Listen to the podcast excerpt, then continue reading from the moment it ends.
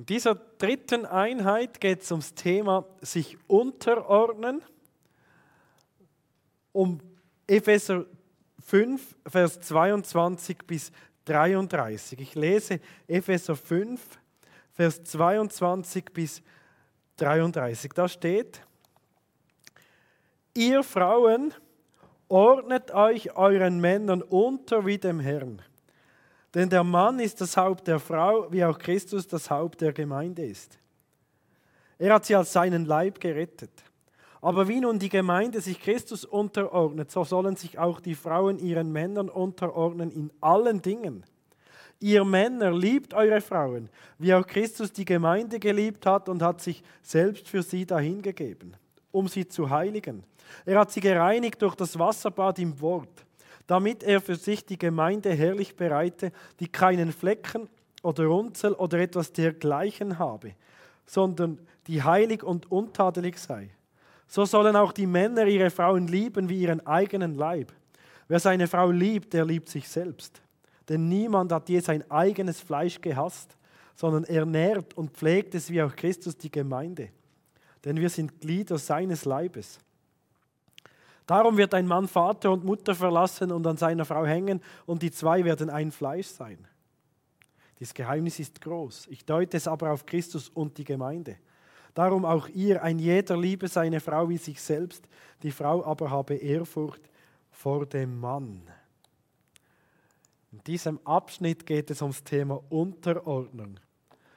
Paulus schreibt in Epheser 5, 21, ordnet euch einander unter in der Furcht Christi. Und jetzt kommen drei Abschnitte, wo drei Personengruppen sich einer anderen Personengruppe unterordnen sollen. Die Frauen sollen sich den Männern unterordnen. Die Kinder sollen sich den Eltern unterordnen, das heißt, sie sollen gehorchen.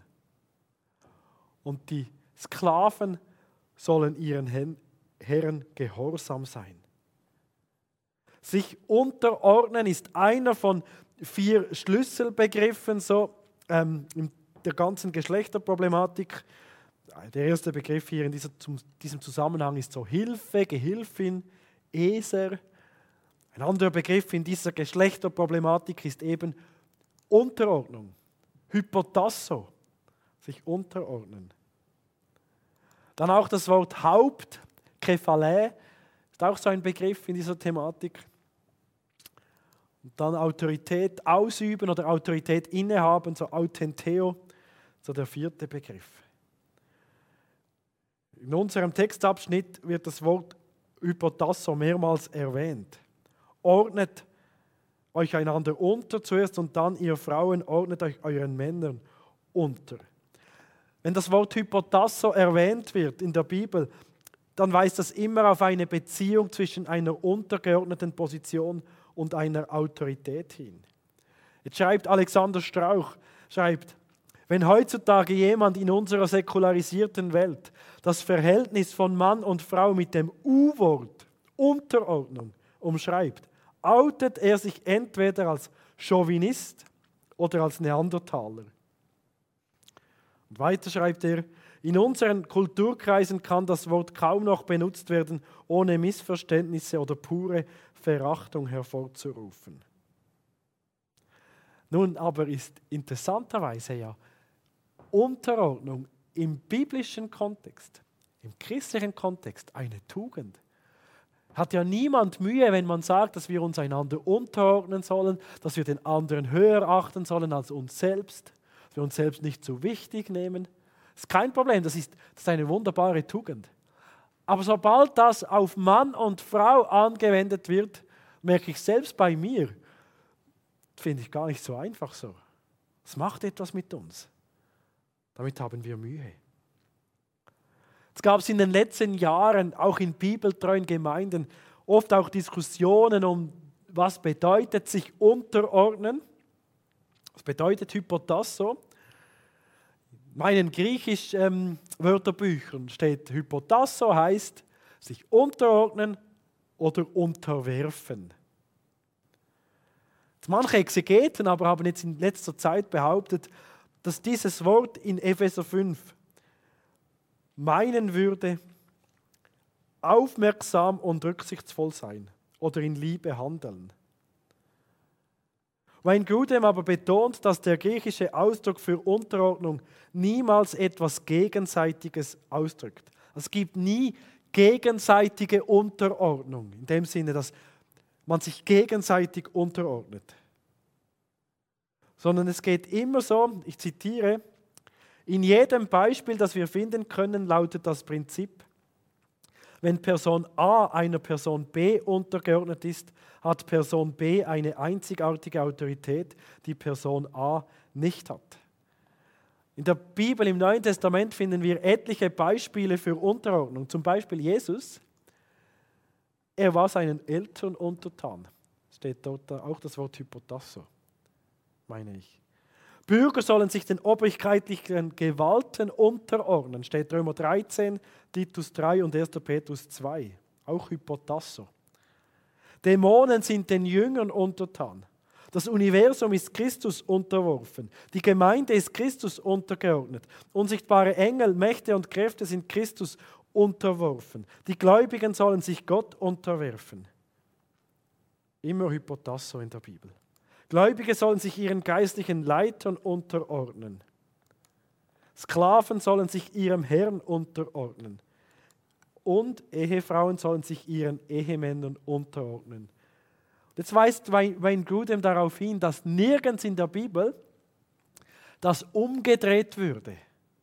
Also dass eine andere Unterordnung geschrieben würde in der Bibel. Also dass plötzlich sich Eltern zum Beispiel den Kindern unterordnen sollen oder so. Und es steht auch nirgends, dass Männer sich den Frauen unterordnen sollen. Also die Männer ihren Frauen. Manche sagen jetzt, ja, was ist mit Epheser 5, 21? Da steht doch, ordnet euch einander unter. Nun, jetzt verstehen manche das so, dass diese, dieses Epheser 5, 21 gegenseitige Unterordnung meint. Und man sagt dann, okay, die Männer ordnen sich den Frauen unter, indem sie sie lieben. Und die Frauen ordnen sich ihren Männern unter, indem sie sich ihnen eben unterordnen und sie respektieren oder wie auch immer. Ist natürlich überhaupt kein Problem, das so zu sehen. Denn das ist ja genau das, was der Bibeltext sagt. Männer sollen ihre Frauen lieben und Frauen sollen sich ihren Männern unterordnen. Aber ich meine, nachdem ich das studiert habe, dass man das nicht als gegenseitige Unterordnung von der Bibel her bezeichnen darf, auch wenn das, wie man es lebt, richtig ist. Aber das, was hier steht, ordnet euch einander unter, meint die Frauen den Männern, die Kinder den Eltern und die Arbeitnehmer den Arbeitgebern, also Sklaven ihren Herren. In einer Ehe sind die Rollen von Ehemann und Ehefrau also weder austauschbar noch bedeutungslos. Und jetzt ist aber ganz wichtig zu beachten, dass es unterschiedliche Arten der Unterordnung gibt. Also Kinder ordnen sich ihren Eltern anders unter als Arbeitnehmer ihren Arbeitgebern. Und die Beziehung von Mann und Frau ist nicht die eines Chefs zu seinem Untergebenen und auch nicht die von einem Kommandanten zu seinen Soldaten. Es ist eine Liebesbeziehung, ja die innigste Beziehung, die es überhaupt gibt. Eine Liebesbeziehung. Es geht also in keinster Weise um Unterdrückung. Nein, es geht um liebevolle Führung und um liebevolle Unterstützung. Und so wird man sich in gesunden christlichen Ehen oft gegenseitig um Rat fragen. Man wird die Weisheit des anderen suchen. Man wird um Entscheidungen ringen und man wird schließlich gemeinsam entscheiden. Mann und Frau konkurrieren sich nicht. Es ist eine Liebesbeziehung. Und noch etwas ist ganz wichtig. Nirgends in der Bibel wird dem Mann befohlen, die Frau unterzuordnen. Die Unterordnung geht immer an die Person, die sich unterordnen soll. Ist immer freiwillig. Und ich meine, es ist ganz wichtig, ganz grundsätzlich, dass wir das in der Bibel lesen, was für uns ist. Jeder für sich und nicht das lesen, was für den anderen ist. Ein anderer umstrittener Begriff in diesem Zusammenhang ist der Begriff Haupt, Kephale. Aber gemerkt, Haupt, dieses Wort wird in, unserem Sprach, in unserer Sprache sehr oft gebraucht, aber fast immer zusammengesetzt. Ich weiß nicht, wie oft du schon in letzter Zeit das Wort Haupt einfach so gesagt hast, so Kopf. Aber wir erwähnen sehr oft Haupteingang, Hauptgebäude, Hauptleiter, Hauptstadt. Und da merken wir schon, in welche Richtung das Wort Haupt zielt, was es bedeutet. Haupt im Zusammenhang mit Menschen meint immer oder ist eine Metapher für jemand mit Autorität oder für einen Leiter. Und genau das wird heute von der egalitären Sichtweise bestritten.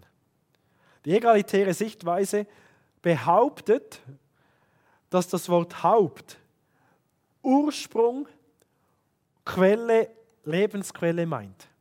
Und man verweist auf griechische Texte, wo tatsächlich das Wort Kephale im Sinne von Quelle verwendet wird. Zum Beispiel für einen Fluss. Kephale des Flusses ist die Quelle des Flusses. Ja, das kann man auch so verwenden, dieses Wort Kephale. Wayne Grudem hat jetzt aber 2300 Beispiele des Wortes Haupt, Kephale im Altgriechischen nachgeschlagen. Und er hat dabei festgestellt, dass in diesen Texten Kephale für viele Leute gebraucht wird, die eine Machtposition innehaben. Aber nie für jemanden ohne Autorität. Er schließt daraus, in der griechischsprachigen Welt bedeutet das Haupt einer Personengruppe zu sein, immer auch Autorität über diese Leute auszuüben. Also Haupt, Kopf, ist das Sinnbild für Autorität haben. Christus ist das Haupt der Gemeinde. Und wenn wir jetzt Epheser 5, 22 und folgende lesen, dann steht da ja, ihr Frauen, ordnet euch euren Männern unter, denn der Mann ist das Haupt der Frau. Es geht um Unterordnung in diesem Kontext. Paulus schreibt, ihr Frauen, ordnet euch euren Männern unter und die Begründung ist, weil der Mann das Haupt ist, die Autorität hat, der Leiter ist der Ehe. Jetzt, was bedeutet das ähm, für unsere Praxis, die Praxis in der Ehe? Ich möchte allen Männern, die mir dazu hören, heute sagen, liebe Männer, liebe deine Frau. Das ist die Anwendung von Epheser 5. Liebe deine Frau. Festgestellt, dass viele Frauen sich ihrer, der Liebe ihres Mannes nicht immer so ganz gewiss sind. Und zwar unabhängig davon, ob es gerade Schwierigkeiten gibt in der Ehe. Man fragt, hat mein Mann mich wirklich liebt? Jemand hat mal gesagt, mein Ich liebe dich ist eigentlich eine Frage. Liebst du mich? Und so ist es vielleicht bei vielen Frauen so, wenn sie sagen zu ihrem Mann, ich liebe dich, dann erhoffen sie eigentlich, dass der Mann dann sagt, ich liebe dich auch. Das ist eigentlich eine versteckte Frage. Liebst du mich noch? Und eine Frau sagte mal, wenn wir uns nicht, wenn wir Frauen uns nicht geliebt fühlen, ist das, als ob wir nicht geliebt werden. Und viele Männer können das nicht so ganz nachvollziehen dass die Frau sich da ständig überlegt, liebt mein Mann mich oder nicht. Wir Männer sind da viel einfacher. Wir denken, ich habe doch bei der Eheschließung gesagt, dass ich meine Frau liebe. Ein Mann, ein Wort. Das gilt immer noch. Ich habe das nie zurückgezogen. Und vielleicht weiß Gott, dass das irgendwie so bei Mann und Frau unterschiedlich ist. Und deshalb schreibt er dreimal in diesem Text, ihr Männer, liebt eure Frauen. Steht so in Vers 25. Ihr Männer liebt eure Frauen, wie auch Christus die Gemeinde geliebt hat und hat sich selbst für sie dahingegeben. Und dann in Vers 28. So sollen auch die Männer ihre Frauen lieben wie ihren eigenen Leib. Und noch Vers 33.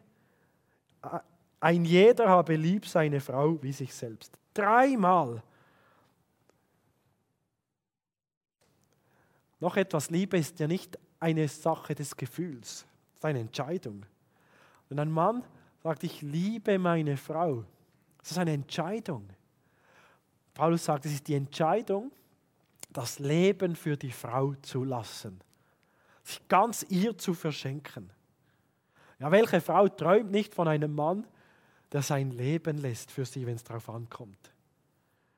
Und jetzt möchte ich zu allen Frauen sagen, die mir heute zuhören. Liebe Frauen, respektiere deinen Mann. Respektiere deinen Mann. Wir Männer, wir fühlen uns in der Regel geliebt, wenn wir respektiert werden, wenn wir anerkannt werden. Es gibt vermutlich fast nichts Schlimmeres für einen Mann, als gedemütigt zu werden. Der Öffentlichkeit, womöglich noch von der Frau. Das so zu erleben, wie die eigene Frau so wie die Augen verdreht, wenn es um, um, um mich geht. So, oh, mein Mann wieder und so. Augenverdreher so. Das ist so demütigend. Und da fühlen wir uns überhaupt nicht geliebt.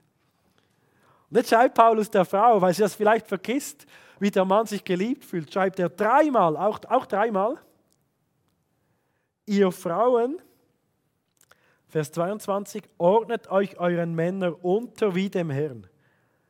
Vers 24, so sollen sich auch die Frauen ihren Männern unterordnen, und jetzt steht etwas ganz Heikles, in allen Dingen. Und Vers 33, die Frau aber ehre den Mann, soll ihn ehren. Ich möchte an dieser Stelle noch einmal darauf hinweisen, dass Leitung, Unterordnung gemäß der Bibel sowohl in gesundem, segensreichen Sinn gelebt werden kann, aber auch missbraucht werden kann. Und diese Unterordnung wurde in der Geschichte sehr oft missbraucht. Sehr oft wurden Frauen unterdrückt, genau mit solchen Bibelstellen. Noch einmal möchte ich deshalb sagen, nirgends werden die Männer aufgefordert, sich ihre Frauen unterzuordnen. Das ist immer freiwillig. Unterordnen in allem meint natürlich nicht, dass man zu allem sein Ja hat. Also wir sollen uns zunächst einmal Gott unterordnen. Und ähm, das ist klar, dass da gewisse Dinge nicht gehen in einer Ehe. Also unterordnen in allen Dingen bedeutet nicht, dass die Frau ihr Denken und Handeln, eigenständiges Handeln wie ausschaltet.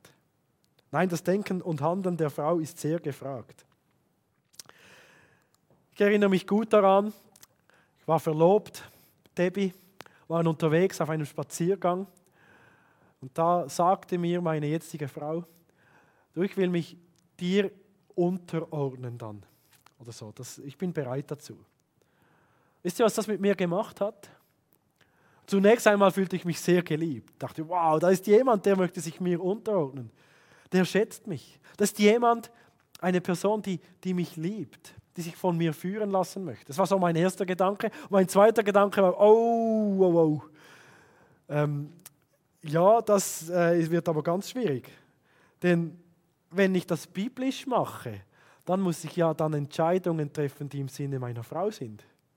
Und ich bin so vom Typ her gerne jemand, der auch mal kämpft für meine Anliegen, gerne auch kämpft für mein Recht. Und jetzt habe ich plötzlich gemerkt, wow, wenn meine Frau sich mir unterordnen möchte, dann kann ich nicht mehr für meine Anliegen und für mein Recht kämpfen. Sondern jetzt muss ich entscheiden im Sinne von, wie sie das möchte oder wie, sie das am besten, wie es am besten ist für sie. Und wenn es Kinder geben sollte, auch für die Kinder. Und ich meine, es wäre sehr viel einfacher für den Mann, wenn er einfach für seine Rechte und Wünsche kämpfen könnte und die Frau für ihre Rechte und Wünsche kämpfen würde. Und dann würde man kämpfen und derjenige mit den besseren Argumenten oder mit den besseren Worten oder derjenige, der besser manipulieren kann oder wie das dann auch in der Praxis aussieht, der bekommt dann Recht und den Weg und so. Es wäre doch viel einfacher für uns Männer, als dass wir Männer eine Entscheidung treffen müssten, die am besten ist für unsere Frau. Die sogar so weit geht, dass wir unser eigenes Leben wie verleugnen, unser Leben lassen. Das biblische Konzept von Ehe ist, der Mann schaut, dass es der Frau gut geht. Er gibt sich für sie auf. Er lässt sein Leben für sie. Das hat nichts mit Unterdrückung zu tun. Ich glaube, viele Frauen träumen insgeheim von einem Mann, der sie so sehr liebt, der die beste Entscheidung für sie treffen möchte. Jetzt bin ich über zehn Jahre verheiratet, sehe auch in andere Ehen so als Seelsorger hinein und ich wage darum heute etwas zu behaupten. wage heute zu sagen, dass ich sehr begeistert bin von dem, was die Bibel schreibt. Denn je mehr ich meine Frau liebe, desto leichter fällt es ihr, sich mir unterzuordnen. Und je mehr sie mich respektiert, desto einfacher fällt es mir, ihr meine Liebe zu zeigen. Und so sehe ich, wie die Bibel unglaublich wunderbare Ehen ermöglichen kann, wenn man das in gesundem Sinne lebt, so wie das der Erfinder von Mann und Frau, der Erfinder der Ehe, sich vorgestellt hat.